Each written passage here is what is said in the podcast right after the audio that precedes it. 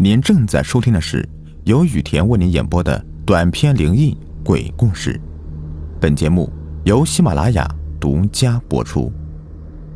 今天的故事的名字叫《半个尸体》。我是一名医院的护工，说护工那都是好听的，其实吧，我就是专门负责推尸体的人，但是我又不是只负责推送尸体。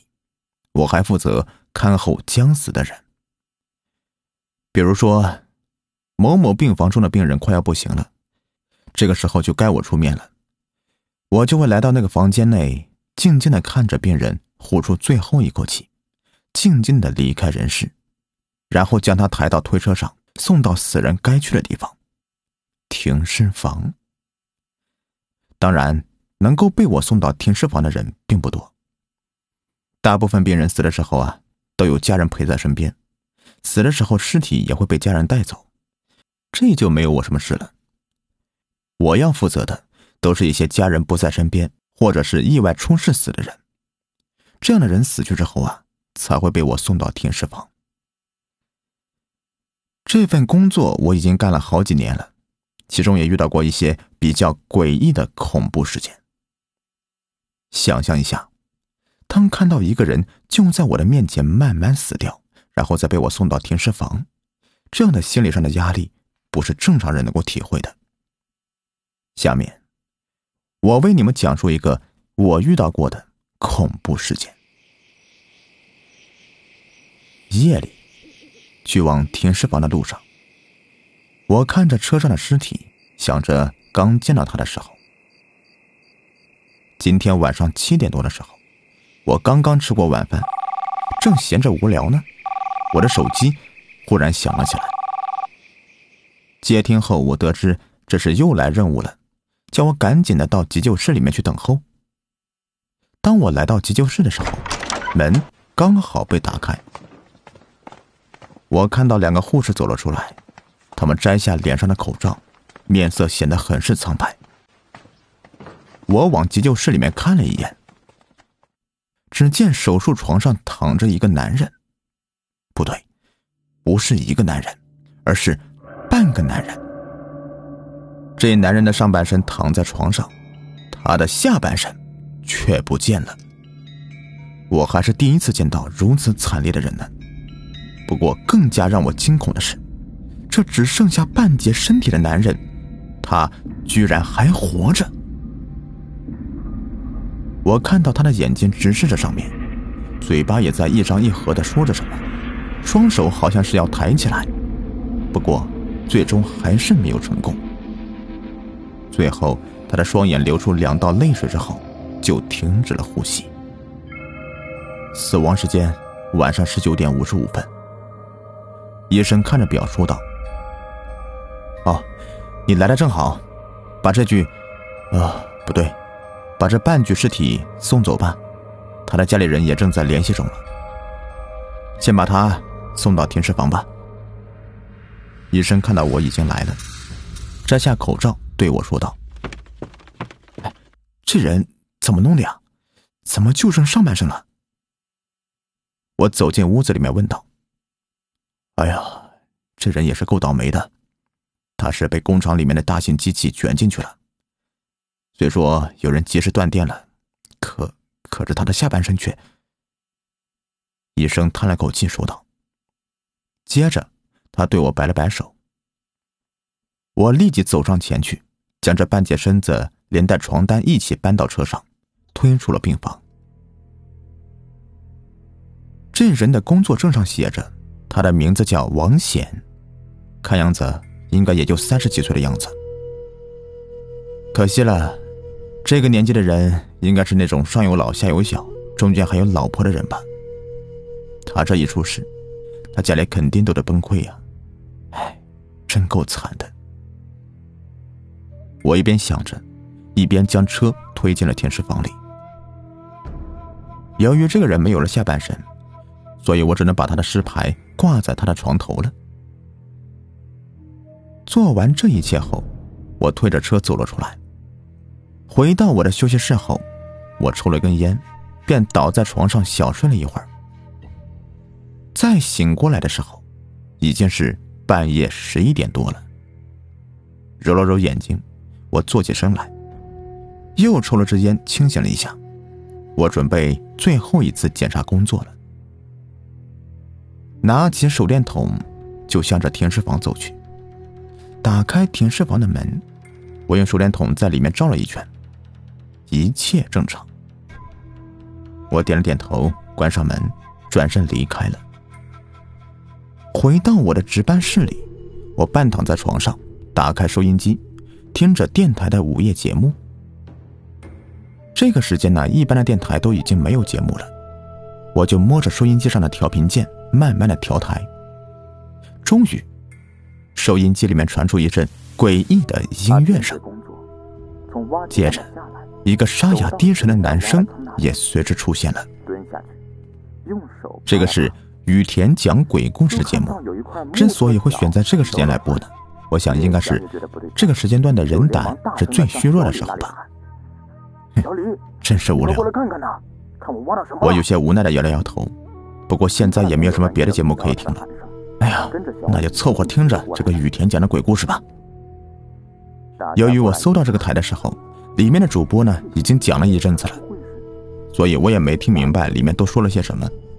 不过时不时出现的恐怖音效声还是挺瘆人的。就这样，我听着他讲的鬼故事，慢慢的进入了梦乡。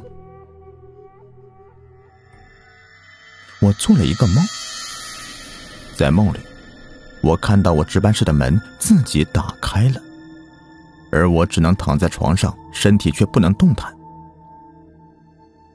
过了一会儿，一个男人的声音从门后面传过来。那个男人对我说了些什么，我没有听清楚，因为我只能断断续续的听到几个字。在梦里。我很想努力的把头扭到门口去看看，到底是谁在跟我说话。可是我不能，我甚至想动一动眼皮都做不到。这一点我就很奇怪了。我明明觉得自己是闭着眼睛的，可是眼前的东西却看得很清楚。由于那个声音一直不停的在门口对着我说话，最后我终于知道他在对我说什么了。他问我。知不知道句子在哪儿？知道他在对我说什么之后，我的心里还想：锯子，这谁呀？问我要锯子干嘛？我又不是木匠。在梦里面，我自顾自的说了一句：“锯子，我这里没有锯子。”说完这句话后，门口处那个男人的声音突然从我的床边发出来了。这次我听得更加真切了。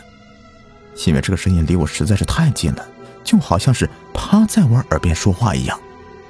他不停的问我哪里有锯子，我最后实在是听不下去了，对着空气喊了一声：“手术室里面有锯子，去那边找吧，离我远点，滚！”说完这句话之后，我猛地就睁开了双眼。这个时候，收音机里面正好传出主播的低沉的声音：“好了，以上就是梦的启示的故事。”感谢你们的收听。我看了一下时间，现在是凌晨的三点整。我坐起身来，点了支烟，想着刚才的梦，然后我又扭头看了看门，很正常，门关的好好的。看来刚才一定是听着里面的鬼故事睡着了，所以才会在梦里面把故事的内容也想了进去。第二天白天。我在值班室里面睡觉，中午起来吃了午饭，下午没事的时候我在医院里面瞎逛。这时候，两个路过我身边的小护士，他们说的话引起了我的注意。这两个小护士一边走，一边说了一件奇怪的事。今天上午的时候，有人要做手术，当主刀医生安排完一切手术程序之后，病人被送进了手术室。进到里面之后，才发现，这手术室里面就好像是被人破坏过一样，手术器械被扔了一地。主刀医生当时就火了，把昨天最后一个离开这里的医生和护士找来骂了一顿。可是昨天最后走的护士心里面也很憋屈，他记得很清楚，走的时候这里面整理的好好的呀，怎么就会成这样了呢？就这样，被送进来的病人也没有办法手术了。这里的手术器具都得重新的消毒或换一批新的才行。据在里面收拾东西的人说呀，在最后他们清点器具的时候，发现少了一把手术用的钢锯。听到这里，我突然想起来昨天晚上做的那个梦了。梦里不就是有一个人在向我借锯子吗？而我最后不是也告诉他，让他去手术室里面找？难道昨天那个声音不是梦？不会这么巧吧？可是这个人又是怎么进到手术室里面的呢？我心里面嘀咕着。不过这个事儿也不归我管，我也没往心里去。很快的，又到了我该上班的时间了。晚上六点半，我吃过晚饭，拿起停尸房的钥匙去例行检查。打开门，我走进了停尸房里。由于现在天还没黑，我的心里也不是很害怕。这要是半夜的话，我是肯定不敢进来这里的。我走过一个个放置尸体的床头，一共五具尸体。不对，应该是。有四具半尸体，因为昨天晚上有半个尸体刚刚被我送进来，看没什么异样，我才走了出去。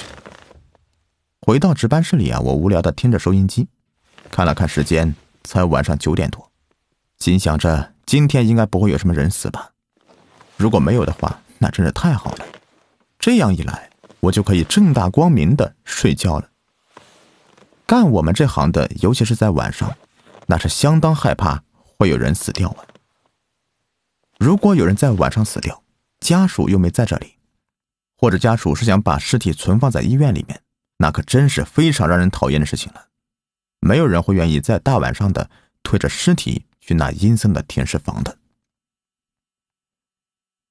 这样想着，十点多的时候，我见还没有什么事情，便迷迷糊糊的。睡了过去，咯吱，咯吱。这时候，我听到了一阵锯东西的声音。此时我睡意正浓，也没管那个声音，反正只要不是叫我去送尸体的电话就行了。就这样，我直接翻了个身，继续的睡了过去。不过很快。我就被一股极其浓重的血腥味给呛醒了。醒来后，我才发现我的值班室的灯居然灭了。我是什么时候关的灯啊？这样想着，我伸手摸到了一只手电筒，按亮了手电筒之后，我找到墙上的开关，按了两下，灯没亮，停电了。我疑惑的走出值班室。冲了值班室，我才看到，原来不光我的值班室里面没有电，现在整个医院里面都是一片漆黑。咯吱，咯吱，又是一阵锯东西的声音。我猛地朝着声音传来的方向转了过去，同时，那股浓烈的血腥味又一次的传进了我的鼻子。我猛地抬起手里的电筒，心也是咯噔一下。凉了半截，这声音和味道传来的地方正是停尸房。说实话，我现在真的很怕，但是我还是勉强让自己镇定下来，然后慢慢的向停尸房那里走过去。这大半夜的，还没有电，这停尸房里面又传出来阵阵的锯东西的声音，再加上这浓重的血腥味我不自觉的。把心给提了起来。慢慢的，我来到停尸房的门前，离得近了，那嘎吱嘎吱锯东西的声音竟然更加清晰了。我刚想掏钥匙开门，却发现这停尸房的门居然是开着的。唰的一下，我脑门上的汗就冒了一层，握着手电筒的手也微微的颤抖起来。妈的！别跟我开这样的玩笑啊！我记得我明明是把锁给锁好了呀，这现在怎么开了？我双眼死死瞪着那半开的门，心里惊恐的想着。闻着那呛人的血腥味儿，听着那令人汗毛直竖的锯东西的声音，我的心里在不停的挣扎着：我到底是进去，还是不进去呢？停尸房容易出怪事儿，这我能接受。可是现在这怪事儿也有点太吓人了吧？过了好一会儿，我最终还是决定进去看看。我刚走进去了一步，就感觉到自己的脚好像是踩到什么东西了。这东西湿湿的、滑滑的，我差点没被摔倒。我连忙把手里面的电筒照向地面，是血！我踩到的东西居然是血！这一下我吓得差点把手电筒都给扔掉了。我又急忙往后退了一步，这才稳定心神。我把手电的光顺着地上的血迹向前照去，这时我吃惊的看到，这停尸房里的尸体居然全部都掉在地上，而且这些尸体竟然都是半截的，怎么回事？我记得这里只有一具半截尸体啊，可是现在这里的尸体怎么都是半截的了？我大张着嘴巴想到，不过转瞬间。我又发现一个问题：自从我进来之后，那嘎吱嘎吱锯东西的声音怎么没了？好了，上集就是这样。更多精彩，请关注我的微信公众号“雨田故事”。咱们下集再见。